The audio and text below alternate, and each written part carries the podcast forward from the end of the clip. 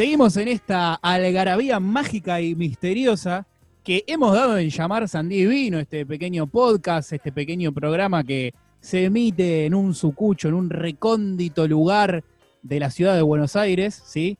En realidad en varios recónditos lugares, porque ahora estamos a través de, la web, eh, desde nuestras casas, haciendo este programa de radio.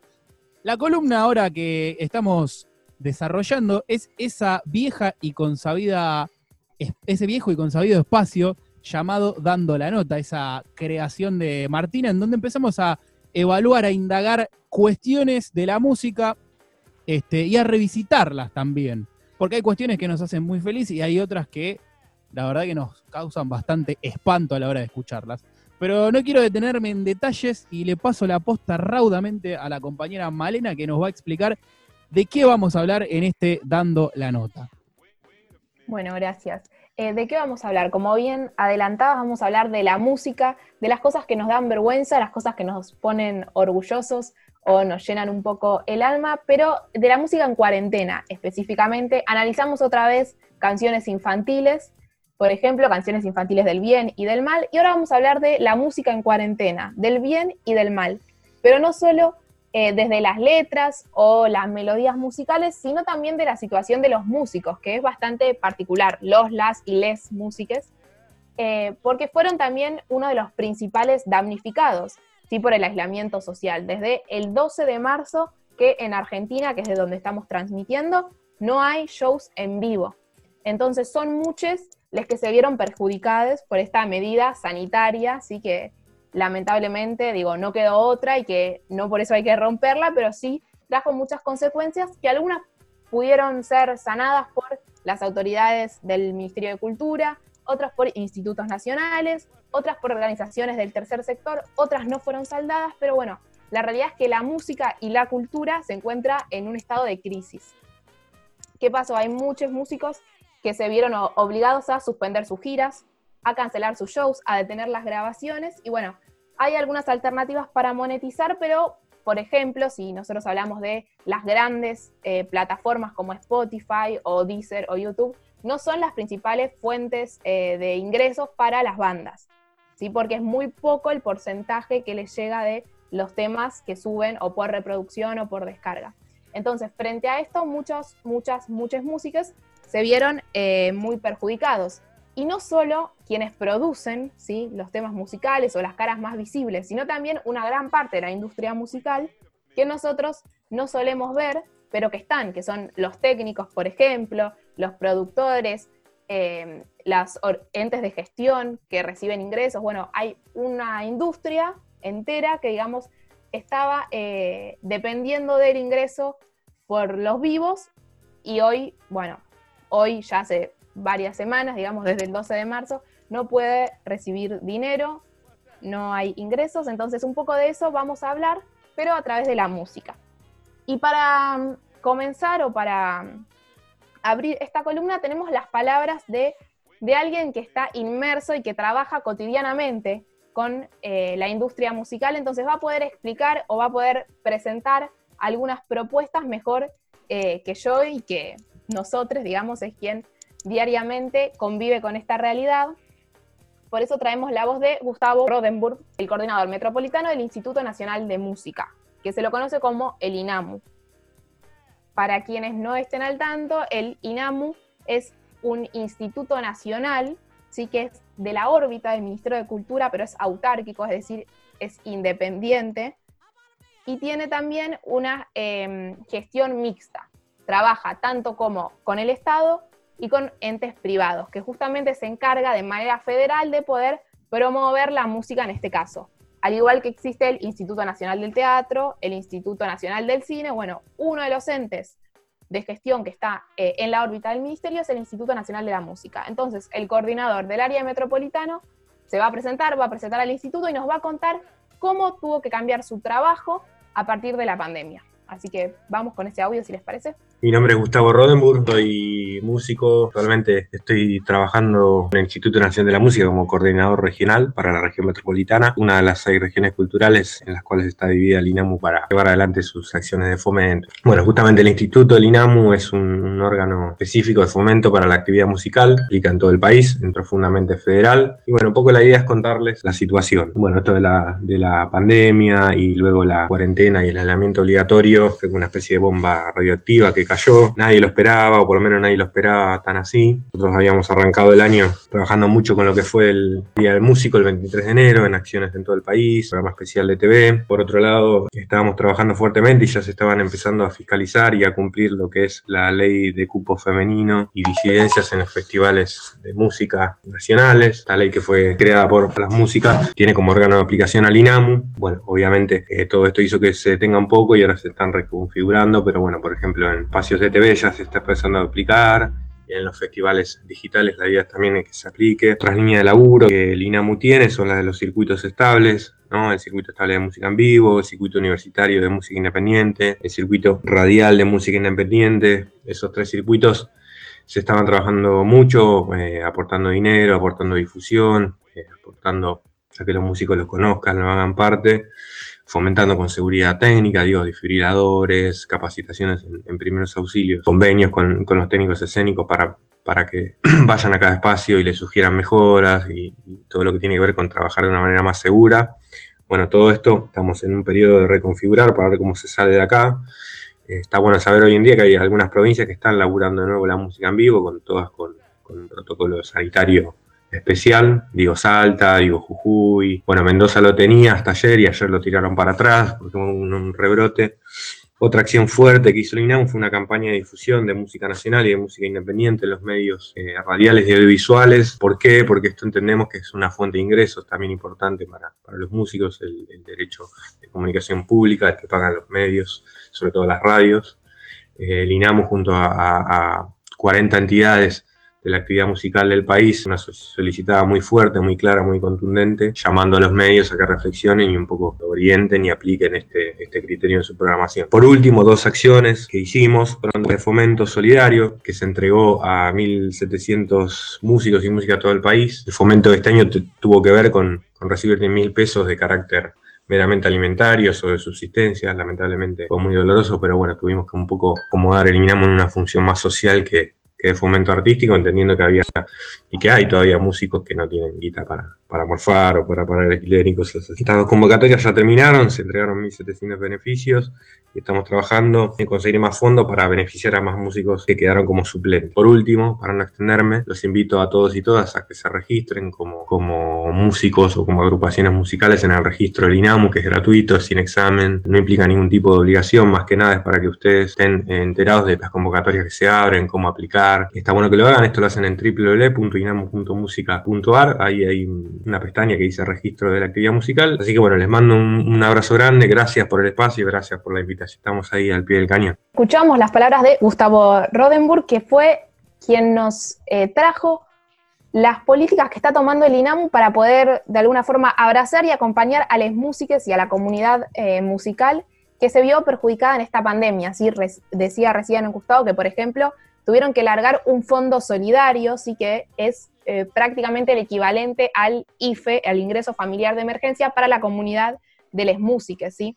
Quienes no pudieron eh, tomar el IFE porque no eran monotributistas de la categoría A o B, se registraron en este fondo de fomento solidario a la música. También organizaron un ciclo para visibilizar artistas en la TV pública que se llama Unísono. Pero bueno, la idea era un poco traer cómo era el trabajo del instituto y sobre todo en este contexto donde la industria musical más eh, necesita la presencia del instituto y la ayuda estatal en general. Bueno, y acá también tenemos un testimonio de primera mano, ¿no? De, un damnificado, que es el compañero Joaquín, que también él tiene una banda. Y bueno, ¿cómo, cómo te sorprende esto de la cuarentena a vos y, a tu grupo? A Bostock.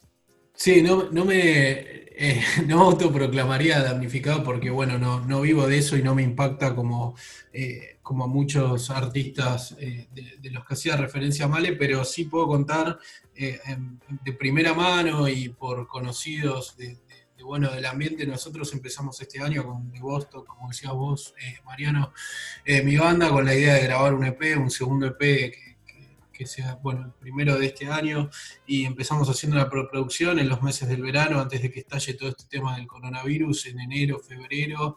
Eh, ya para los primeros días de marzo habíamos hecho cuatro canciones con la idea de entrar al estudio con Mariano Romano y Cristian Ale, dos productores que ellos sí viven de la música se dedican netamente a producir, a, componer, etcétera, etcétera. Bueno, Mariano es más conocido un poco por su rol en, la banda D, en el tributo a Pink Floyd, y entonces de repente a ellos sí se les paralizó mucho el laburo, a nosotros la verdad es que eh, estamos esperando, lo único que nos va a afectar va a ser que todo va a ser bastante más caro cuando se termine eh, la pandemia, pero la verdad es que a nivel, a nivel monetario no nos afecta en el día a día, porque bueno, como te decía anteriormente, no vimos de eso, pero sí tuvimos que, paralizar un proyecto, lo que implica dejar de ensayar. Meto también como actores de esto a las dueñas y a los dueños de salas de ensayo, eh, que son muy, están muy, muy afectados porque en algún punto el músico, si tiene algunas herramientas digitales, que la música es un arte que se nutre mucho de estas herramientas, quizás tenga una ventaja en esta situación con el teatro, que se la está rebuscando mediante el streaming y demás,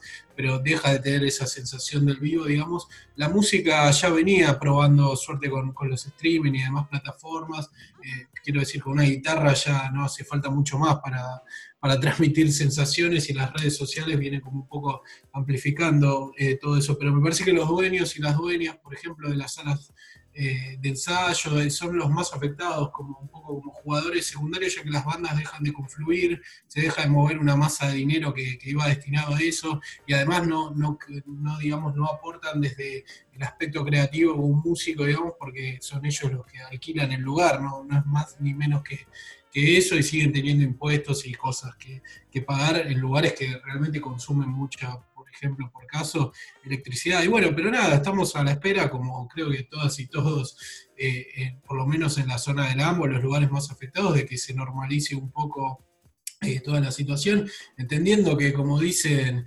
este, explicando un poco las cosas, eh, el problema acá es el coronavirus, no la cuarentena o el aislamiento, ¿no? Porque a veces parece que se le achacan todas las culpas a eso y es en realidad la solución y no, no hay problema. Pero bueno, como te decía, a la espera y bueno, eh, también esperando un poco lo que comentaba Male de, los protocolos. Yo la verdad que no tengo ningún tipo de apuro, yo entiendo también a los que los que giran en torno nuestro y bueno, tenemos un laburo pautado que hacer, pero no, no tengo la más mínima intención de, pisar el acelerador. Son charlas que solemos tener frecuentemente y la verdad que no, no lo necesitamos, esa es la verdad, y entiendo a los que sí. Me interesaba también eh, traer músicos, músicas, músicas que siguieron produciendo, porque a pesar de que eh, el coronavirus nos metió a todos en nuestras casas, hubo una gran respuesta rápida eh, de las autoridades del INAMU y también de los mismos, las mismas, las mismas músicas que siguieron compartiendo con nosotros algunas canciones. Y hay algo que a mí me hace un poco de ruido y es que en un comienzo se, pensó a la música como si fuera un sanador, ¿no? Como, bueno, combatimos al COVID y al aislamiento y al estar en nuestras casas con el arte, porque el arte está buenísimo, el arte llena el alma, y el arte, bueno, pero el arte también da de comer, ¿no? El arte es también trabajo.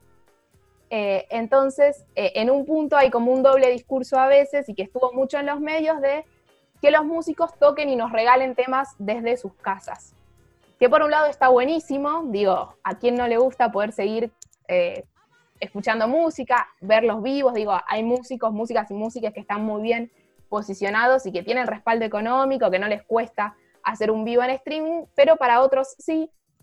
Entonces, como bueno, el, esto de que los músicos nos regalen eh, tiene un, doble discurso que a mí me hace un poco de ruido, pero en este contexto muchos muchas y muchas empezaron a transmitir desde su casa o a producir desde sus casas.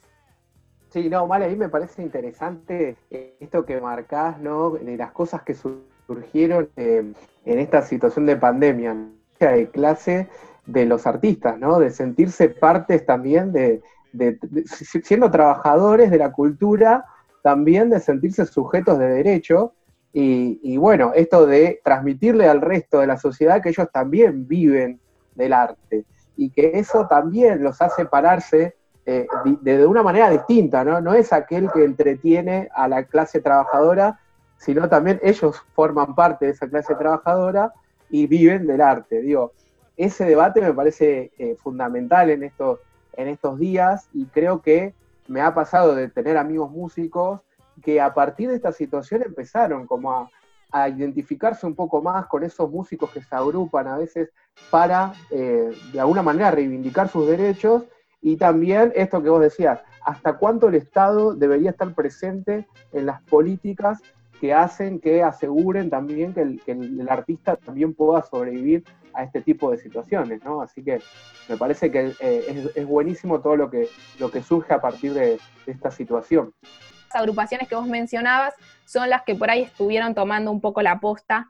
en, en asistirse entre, entre las músicas y salieron a buscar, por ejemplo, hasta Spotify, a ver si en conjunto, digo, podían, obviamente que Spotify no es que eh, está perdiendo dinero ni que es re solidario, ¿no? Pero digo, de nuevo, es este tercer sector o la sociedad civil, las agrupaciones eh, que se están poniendo al hombro poder combatir al coronavirus, eh, no son, digamos, no combatirlo desde lo sanitario, pero sí combatir todas las situaciones complejas que trajo. Sí, también la cultura de, em, representada en la música, en el teatro, en el cine, ¿no? Todo eso que es un bálsamo para mucha gente, eh, para el alma de mucha gente, para la salud mental, ¿no? En estos días de recluirse en los hogares, de no poder salir. Bueno, la cultura es fundamental para combatir muchísimas, muchísimas problemáticas, qué sé yo uno puede tener depresión en estos días, infinidad de, situaciones, y a veces es un bálsamo, es un remedio eh, consumir cualquier tipo de producción cultural. Y la gente que lo está haciendo lo hace por amor a la camiseta, lo hace por amor al arte, pero también tiene que ser reconocida de alguna forma, con algún tipo de resarcimiento. Algunos son sanadores y otros es cuestionable. O quizás pretenden ser músicos y sanan porque nos hacen reír. Un poco a eso iba, yo creo que también de las cosas que más extrañan es, por ejemplo, salir a un recital, ir a un festival, ver obras de arte, ver películas, digo, lo hacemos ahora desde la comodidad de nuestros hogares, pero también el, hacerlo en el contexto del vivo o en el museo o en el cine tiene su, magia, pero bueno, eh, nos llenamos y nos reímos y disfrutamos de, un montón de piezas que surgieron solo por eh, el contexto de aislamiento, que músicos que por ahí, músicas, músicas, se juntaron eh, para darnos, por ejemplo, un tema conocidísimo, como es como la cigarra en la televisión pública a las 9 de la noche, lo hicieron solo por el contexto de aislamiento, no hubiese ocurrido, creo, como tampoco hubiese ocurrido otros papelones que vimos y que tuvimos que lamentablemente presenciar, como el Supón, en donde no músicos, sino famosos, gente de la farándula, Instagramers o deportes. Famosos cuestionables.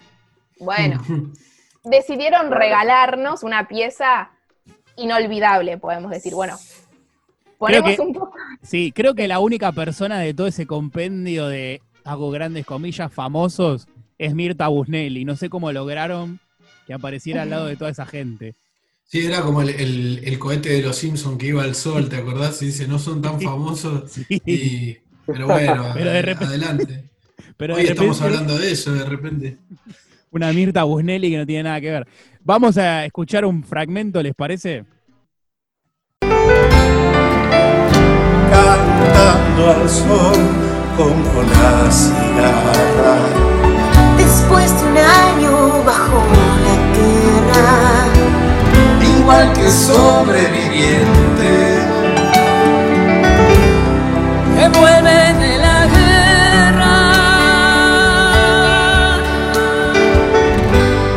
Tantas veces me borraron, tantas desaparecí. A mi propio entierro fui. Sola y llorando. Hola a todos. Decidí hacer este video porque este virus nos está afectando a todos. Y cuando digo a todos, digo a todo el mundo. No importa de dónde seas o quién seas. Ahora, imagínate una canción conmigo. Imaginemos. Imagina. Suponte que no hay cielo. Es fácil para ti. que abajo no hay infierno. Y arriba estrellas sí.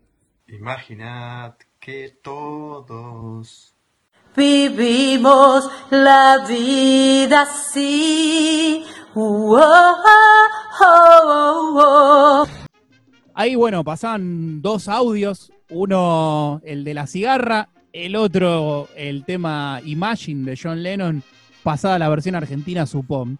Creo que ambos tenían el objetivo de ser una producción artística que conmoviera a la República Argentina en este momento de crisis, en este momento de pandemia.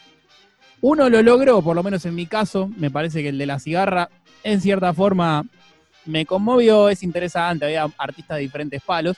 Y el otro logró algo totalmente diferente, pero no por ello menos importante. El Supom. Estuvimos muchos días de esta cuarentena, de nuestros primeros momentos, eh, hablando del Supón y riéndonos. Y yo, la verdad que desde mi humilde lugar los aplaudo, les, los felicito y les agradezco por esa pieza, porque me han hecho estallar de la risa. Me pareció que en ese momento de incertidumbre plena, lo importante era reírse. Y la verdad que lo lograron. Así que chapó por el cometido. Por lo que han hecho. Hoy en día que hay como una, toda una discusión en torno a la figura de John Lennon, ¿no? Que venga semejante reivindicación del cielo y es medio milagroso. Con la participación de Tato Aguilera, que tiene la particularidad de gritar muy cerca del teléfono, porque con su supón que no hay cielo, así, y eso fue muy notorio, después de que lo haya plantado Riquelme en una entrevista, entonces me parece que iba por ahí, sintió el alma del artista prendido fuego. Sí, la verdad que fueron. hay- hay- reconozco que hay mucha gente que desconocía, ¿no? Eh, bueno, eh, tenemos que, creo que veo a Ronnie Arias, a. Bueno, no sé, la Gladys La Bopa Tucumana. Hay gente, la verdad, Matías Salé. Gente, la verdad, que cuestionable. Es como decía. co- sí, figuras cuestionables, como decía eh, Joaquín, ese cohete de los Simpsons. Bueno, al margen igual de- del chiste, ¿no? De este fiasco musical que, que fue, supongo que de todas formas eh, levantó el ánimo de muchos en la cuarentena y que un poco era su finalidad. De hecho, eh, quien, quien tuvo la iniciativa, que fue Tamara Bella, dijo en la televisión abiertamente como, bueno, pero todos se rieron, como, ¿qué tanto me castigan si al final eh, todos están riendo de eso? Y realmente fue un poco lo, lo que sucedió y después, bueno, por otro lado trajimos a, a Como la Cigarra, interpretada por más de 35 músicos, que fue sí una iniciativa solidaria de la red solidaria que salió a las 9 de la noche en la televisión pública, como disparadores un poco para hablar de otros supones eh, que nos deja la cuarentena en el mundo de la música y otras joyitas que, que sí nos, nos gusta escuchar. Así que un poco, bueno, le cedo Yo tengo uno acá, la verdad, que para el que no sepa, hay un músico muy respetado, ¿sí? De una gran... Simple, es simple la prosa, pero la verdad que pega, es muy importante, es gitero, es un músico argentino que desarrolló, gran parte de su carrera en España, pero en estos días está dando bastante que hablar, porque en las madrugadas marginales de la República Argentina, en esas madrugadas oscuras, hace bastantes vivos, ¿sí? Es como que tuvieron impulso incontenible de hacer vivos de Facebook y de Instagram. Y la verdad que lo que ejecuta en esos vivos deja bastante que desear. Es un músico que me encanta, sí, la verdad que tengo que admitirlo, me gusta. Eh, pero la- cuando lo veo haciendo estas cosas me, me- me da como vergüenza ajena y siento como si fuera un tío lejano poniéndose en pedo en una fiesta de 15 y pasando vergüenza. Eso es lo que me pasa. Y como lo quiero, a Andrés Calamaro, no quiero que haga estas cosas. Pero bueno, vamos a compartirlo un poco. Es un gran peligro de la cuarentena, ¿no? Que ahora to- todos podemos hacer un vivo y después arrepentirnos. No está mucho más fácil que otros, otras otras se vean haciendo boludeces, perdón, por Quizás el término este simple, programa- pero es así, ¿no? Quizás este programa sea una de esas vergüenzas a futuro. Claro. Es esa edad, viste, en que todavía no, no te decidís si te viste tu mamá o te vestís vos, viste. Y después ves las fotos Claro. y decís como, uy, hermano, qué mal todo esto. Pero déjame agregarte a lo que decía Mariano, que hubo un pase de facturas hace poquito del hermano que le dijo, no la llama mamá. Yo hablo con mamá todos los días, dijo. Y se ve que él está muy No. enganchado en, en su plataformita esa que usa para pasar música, ¿viste? Y, y nada, por lo menos abandonó los textos, porque los textos sí que eran esos textos que, que Andrés Calamaro sí me, me permito felicitarlo porque tiene la capacidad de amontonar palabras sin decir nada. Y eso es un mérito. Y te lo digo, lo digo en serio. Sí. Es muy difícil. Yo leí algunas cosas y no entendía nada. Pero digo, que Por vos eso. escribas y que no te entiendan no quiere decir que seas un intelectual. Quiere decir que No. es eso, es amontonar palabras. No, pero no, Claro. no- no lo estoy tildando de, de intelectual. Pero no sé, he leído análisis de las elecciones españolas por parte de él y no entendí nada. Es como que no. Genial. Y que después te lo compara con las, car- las carreras de toros y cosas, viste, que no Sí, la- entendés. la- sí. Pero Bueno, vamos a escucharlo Escuchamos. un poco.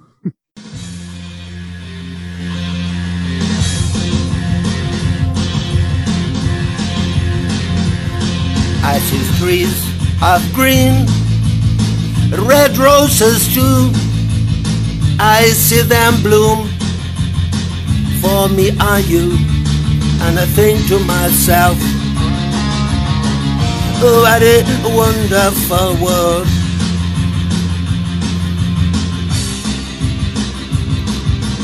I see skies so blue and clouds of white the bright blessed day, the dark sacred night, and I think to myself,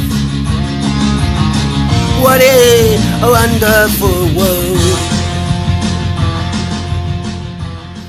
Y ahí pasaba el Andrelo Calamaro. No sé, yo creo que en realidad lo malinterpretamos y no era otra cosa que un homenaje a Roberto Kennedy, ese entrañable personaje de, de Diego Capusotto. Eh, por lo menos para mí es eso, no, no es más que otra cosa. Le destaco sí la posibilidad de haber llegado a ese punto de su vida de hacer lo que quiera y que genere repercusiones tanto masivas en contra como a favor. La otra vez leía algo de, de Adrián Dárgelos que definió el rock una vez diciendo rock es que venga una multinacional y te la ponga toda para hacer lo que vos quieras. Como que te banquen tu mambo con plata ajena. Eso sí, como que a Calamaro sí se. sí, entiendo que llegó al punto que se lo reconozcan tanto para mal como para bien. Claro, yo creo que, viste que hay artistas como que ya después de un cierto punto eh, están más allá del bien y del mal, viste. Eh, qué sé yo, se me ocurría el Piti cuando hizo Pila Pila, qué sé yo. Y, y decía, bueno, este chabón en algún momento hizo letras interesantes y cómo llegó de, de Homero a Pila Pila, ¿no? O sea, eh, hay, todo, hay todo un trayecto ahí que, que, bueno, es interesante de, de analizar también, ¿no?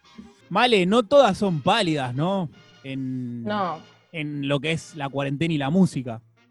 por Hay cosas buenas no. también.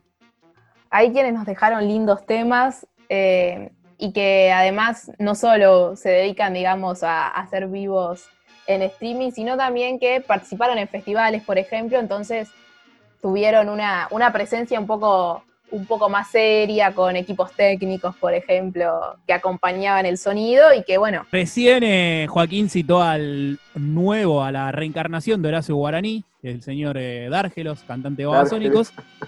Y hay una banda argentina nueva, integrada por este, un señor y una señorita que se llama Hueste, ¿m? Que es una buena banda que se las trae mucho, mucha música con sintes, eh, maquinitas ahí haciendo ritmos y haciendo tambores y baterías, y una perfecta voz de la cantante. Y ellos hicieron un tema de Dargelos de Babasónicos que se llama El Loco, en ese festival que se llamó Quilmes Rock que volvió. Así que vamos a escuchar un poco de ese maravilloso cover que hicieron que es ex- exquisito.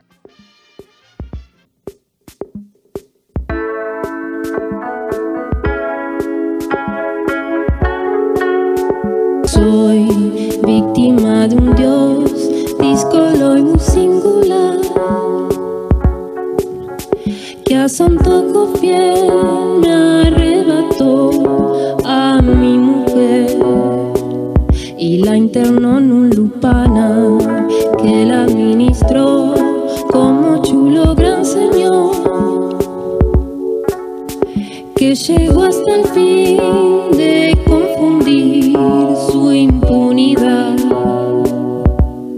Se creyó omnisciente, volutas de un mono estilo a su encuentro.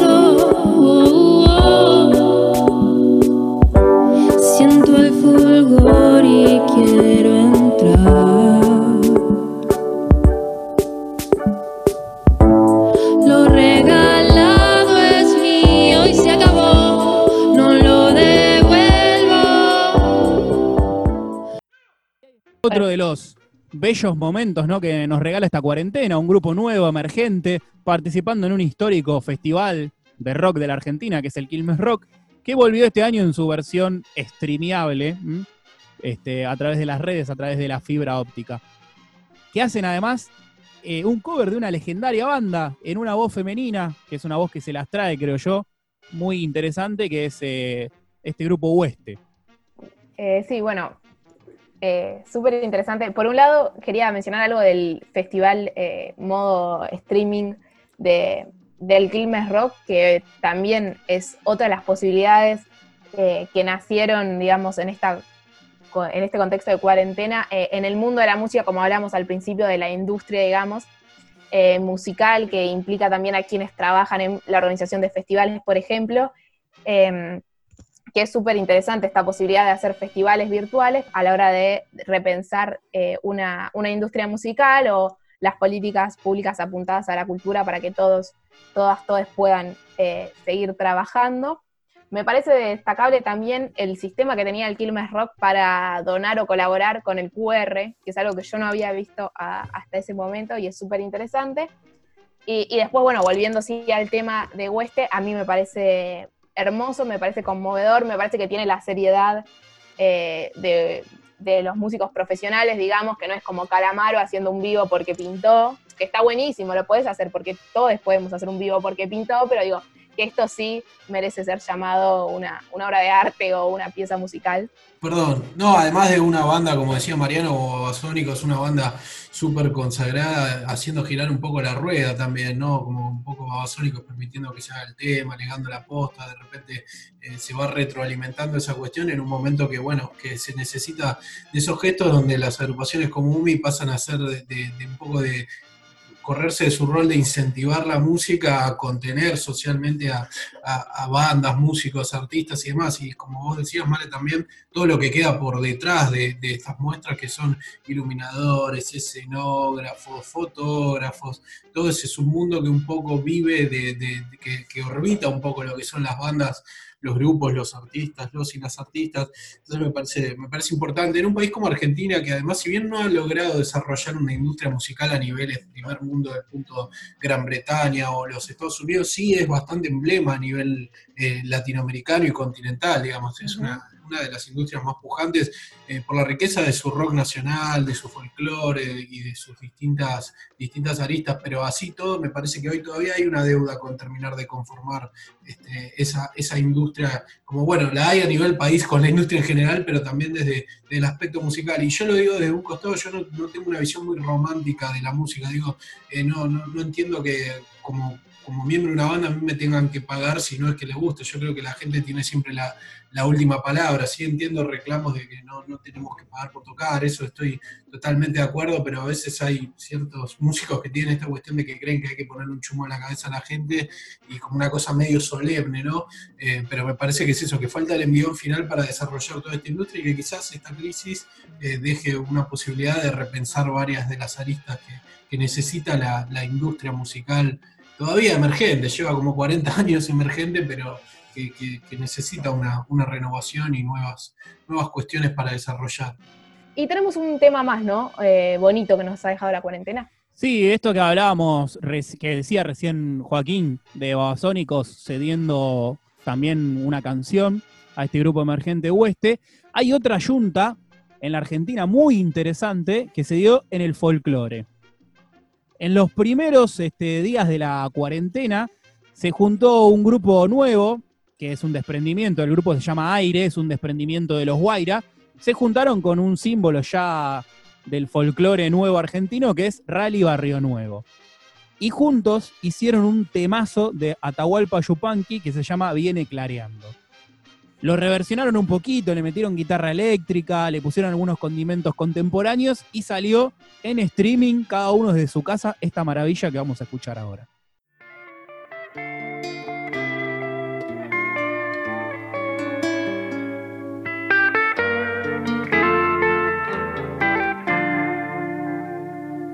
Vidita,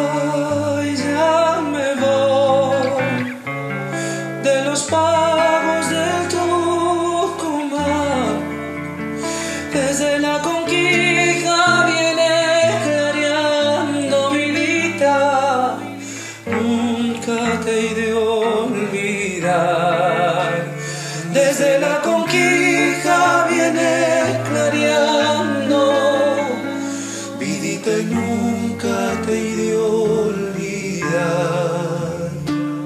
Vidita, triste estás,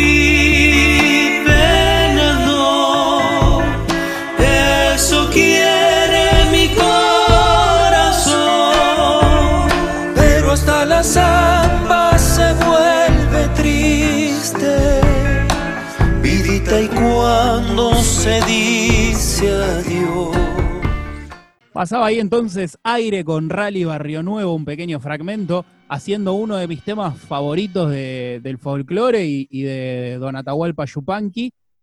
Y creo yo que para mí esta es de lo que se hizo durante la cuarentena es de, de lo más lindo, ¿no? Que en streaming.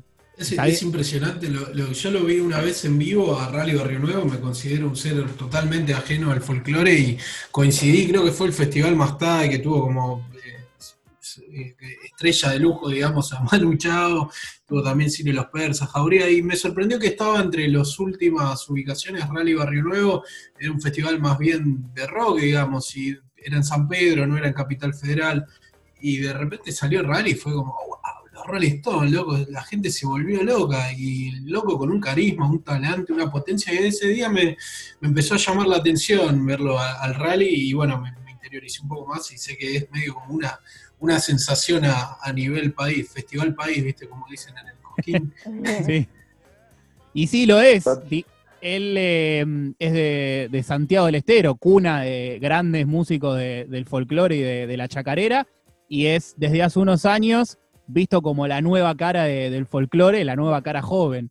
Y él mete muchos instrumentos de, de otros ritmos, va mechando ahí con diferentes, diferentes ritmos y va, es como una especie de, de Mick Jagger vernáculo. Sí, sí, sí. No, está buenísimo esa dinámica que se está dando, ¿no? En, en nuestra música, que se van mezclando, ¿no? Los artistas. Yo creo que ya en estos últimos años es, es muy normal, ¿no? Ver eh, el folclore metido en el rock y el rock metido en el folclore y, y creo que era hora también, ¿no? De, de reconocernos mutuamente como, como culturas que formamos parte de la misma sociedad, ¿no? Como que veníamos de años de tal vez la música muy separada, en estilos muy marcados, muy segmentados, y ahora me parece que está muy bueno esto de eh, mimetizarse, de compartir, de, ¿no? de, de ir mezclando las influencias.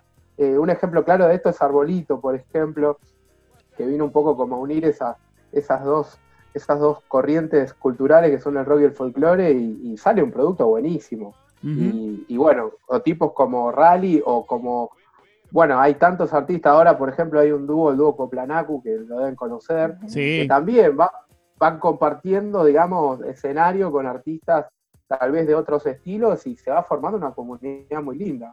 Recuerdo, Sí, un, recuerdo un Quilmes Rock una vez, perdón, Juaco, de No, habla- Pe- Peteco Carabajal metiendo violines con divididos, o también. Peteco con los piojos. Ahí fue donde por lo menos yo recuerdo la primera puerta abierta con el gran santiagueño Peteco.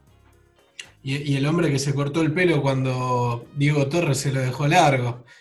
Pese a que todos nos, nos termine cayendo mal hoy día, ese hombre, a mí particularmente Ricardo Iorio, me acercó bastante al folclore, me permitió Sí. descubrir bastantes aristas del folclore nacional, del tango, artistas como Rubén Patagonia, que eh, son artistas del folclore patagónico, que no, no, es muy abundante. En general uno relaciona más al folclore nacional con Santiago del Estero o el NEA, el NOA, y de repente aparece un músico como Rubén Patagonia que te abre un montón de puertas a otros artistas interesantes de la Patagonia Argentina que dentro de lo poco que conozco es un folclore como más denso, más de, tambores, digamos, más que tiene que ver con el clima agreste que domina el sur. Así que bueno, o en su momento León y de Ushuaia La Quiaca, que como decías vos, Fede, de repente sin darnos cuenta eran tipos que estaban abriendo caminos, ¿no?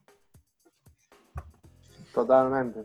Totalmente. Y una conciencia ¿no? de, música nacional. Yo creo que esto que traes de, de Iorio por ahí metiendo un tema folclore eh, a principios de los 90 y eso vino a romper un poco con los esquemas, ¿no? Y eso está buenísimo. Hmm. Hoy eso, eso que Iorio tal vez fue como el inicio, hoy ya es algo totalmente celebrado por la escena y eso está buenísimo. Sí, el nombre, un, tipo del heavy metal, El nombre de su banda, el más fuerte.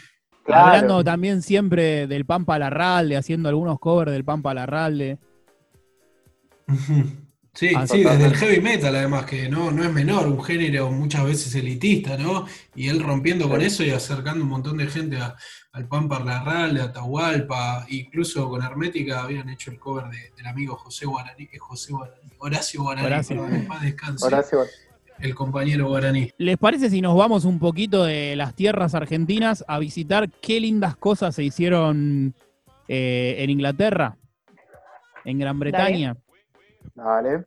A la Patria Stone. A la Patria Stone, así Patria Stone.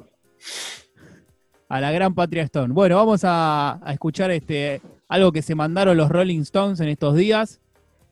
Eh, ¿qué, tema era? Mal, no, no me acuerdo el nombre del tema, Joaquín. Era You Can Always Give What You Want, una versión que hicieron en ese festival virtual. Eh, fue como el, el gusto del streaming, me parece, ¿vale? Que fue el One World que organizó Lady Gaga el 18 de abril pasado, cuando el mundo todavía estaba descubriendo esto de la cuarentena, del encierro. Hoy creo que nos ponen eso y a los dos minutos ya estamos todas las puteadas, pero me parece que en ese momento fue importante, se plegaron artistas como Paul McCartney, bueno, y los Rolling Stones hicieron esta versión hermosa y Mick Jagger eh, dejando entrever que es el uno y no habrá otro igual. Here's one I hope you know, and uh, you can join in if you want. Everyone ready? Okay. One.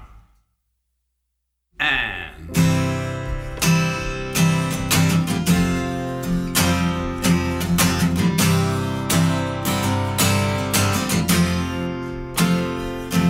Well, I saw her today at the reception. A glass of wine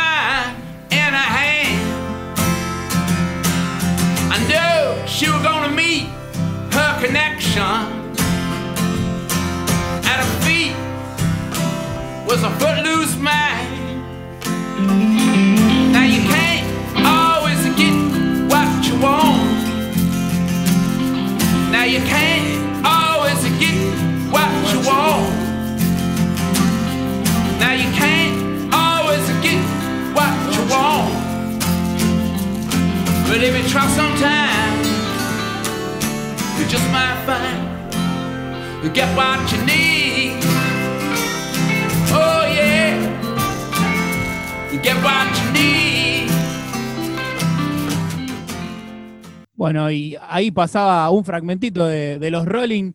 76 años, Mick Jagger, recién operado del bobo del corazón, y sigue dando que hablar, y sigue cantando, sigue moviéndose, sigue actuando sigue siendo performático e histriónico. Vamos a las críticas, ¿no? Eh, digamos, que hay Richard dibujadísimo, con una guitarra desconectada, ¿no? Como para estar, y bueno, y Charlie Watts un poco como el serio de la banda, siendo el más divertido, tocando sobre la nada, como divirtiéndose, y Ron Wood eh, acompañando ahí el, fiel ladero de ese Sancho Panza tan necesario, todo lo contrario, porque bueno, tipo más flaco que Ron Wood no creo que haya sobre la faz de la tierra, pero bueno, llevando ahí un poco, un poco de musicalidad también a lo que encabezaba el amigo aquí. Después, Charlie y, digo, Mick, eh, encabezaba a Mick, Charlie y Kid, pulgar abajo le ponemos en esta, pero vale el gesto. Vale, vale que esto de la, de la, pantomima, sobre todo de Charlie, ¿no? Porque... Por supuesto, por supuesto. Ah, por ejemplo, había. Sí. Lo de Jagger es inexplicable, es inexplicable. Díganme cuál es la receta para que Jagger cante así a esa edad, por Dios. Algo para- Reptiliano, sí. reptiliano o come la placenta de las este, No. gemelas albinas que con las cuales se tiñe el pelo Susana Jiménez. Porque no hay otra O- explicación. O a Paul McCartney muerto se comió, ¿no? Para ir atando conspiraciones. Claro. o que Case aspiró al papá. al- al- al- Así que bueno, y este fue un repaso de los mejores y peores momentos de la cuarentena a nivel musical. ¿No es así, Malena?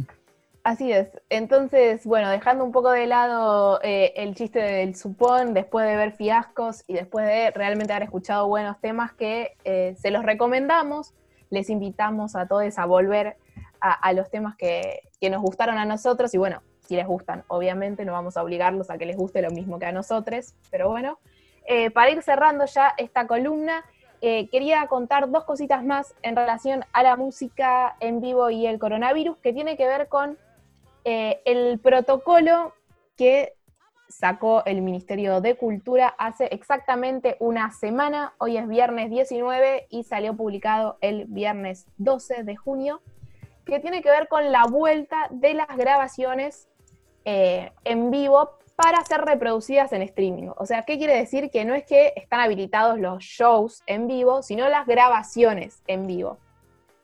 Y esto sí eh, va a empezar a mover a todos estos eslabones que decíamos que estaban por ahí más olvidados, ¿sí? O que también se veían perjudicados por el aislamiento y el coronavirus y no recibían los ingresos que sí hacían, que sí recibían, perdón, antes eh, de la pandemia. Es decir, que los músicos, las músicas, las músicas se van a poder acercar a las salas eh, y estudios de grabación, a los teatros, a los eh, espacios culturales que tengan el soporte técnico que necesita un músico para poder transmitir en vivo y eso va a poder ser después eh, distribuido. Los protocolos que se hicieron, que vamos a charlar en esta partecita, son dos, que es uno el del gobierno de la Ciudad de Buenos Aires y otro el nacional. ¿Por qué traigo los dos?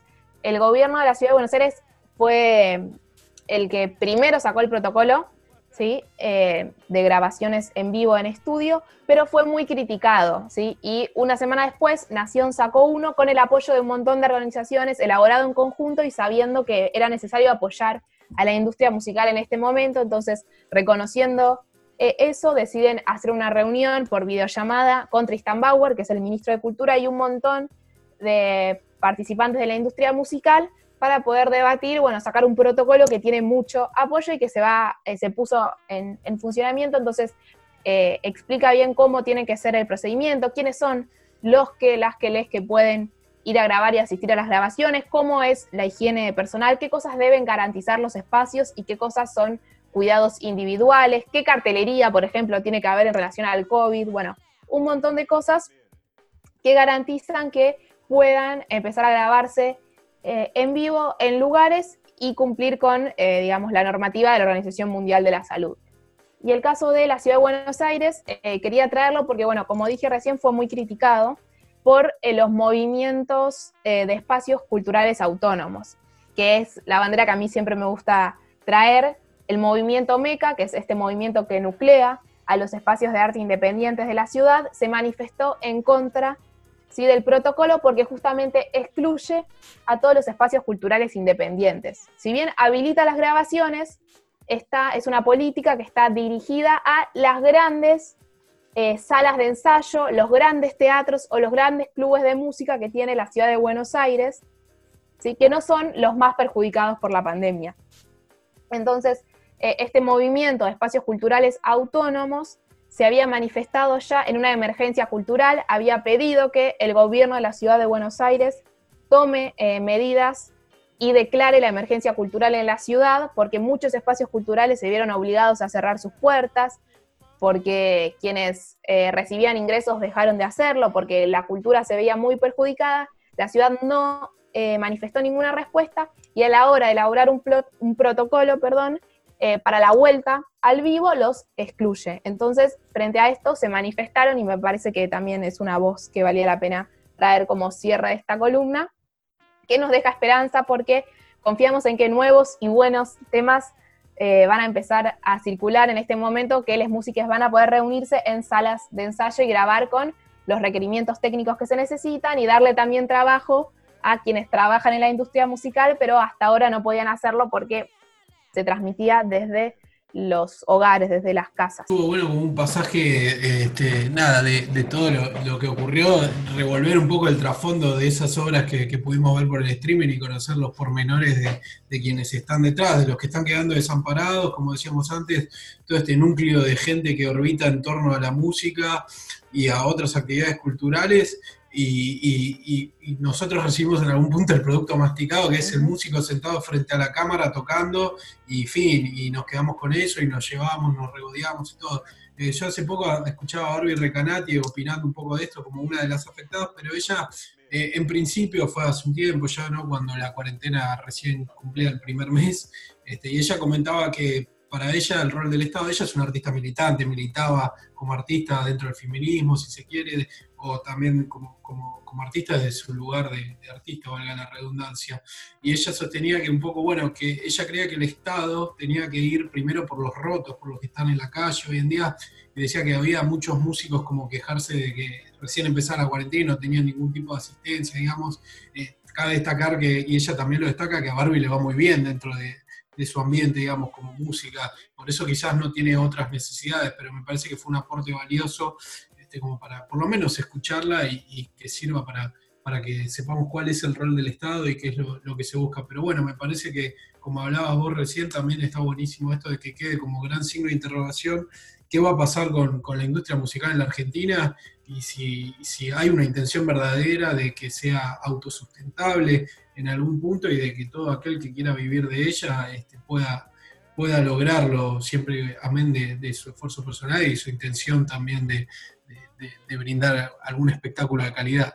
Me parece interesante también esto que traías de Barbie, porque obviamente la respuesta que, tuvo el, eh, el gobierno, digamos, frente a la pandemia fue de emergencia, porque es algo que claramente no estaba planificado, entonces primero hay que asistir, ¿no? Cuestiones que tienen que ver con, la salud y con la vida, y obviamente primero siempre a quienes están eh, más perjudicados, pero eh, también me parece que pensando a largo plazo, está buenísimo que cuando pase esto podamos rever esto, cómo darle sustentabilidad a, la industria musical que tiene mucho para aportar y al mismo tiempo eh, reivindicar la cultura también como derecho, como antes veníamos hablando de, la alimentación, por ejemplo, no pensar que, bueno, la cultura al mismo tiempo que es una mercancía es un derecho y que todos tenemos que tener acceso a ello. Y bueno, entonces vamos cerrando ya esta columna por el día de hoy.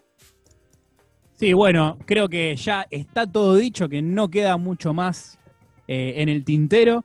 Así que vamos a escuchar otra de las joyas, pero ahora entera, en un fragmento, otra de las joyas que nos dejó esta cuarentena, que es una colaboración espectacular entre Dividido, eh, Santolaya, bueno, y, diversidad de artistas, haciendo un tema de esa banda icónica de nuestro rock, Magipona, que se llamaba Arcoiris, eh, integrada por Gustavo Santolaya, y la canción es Mañana Campestre.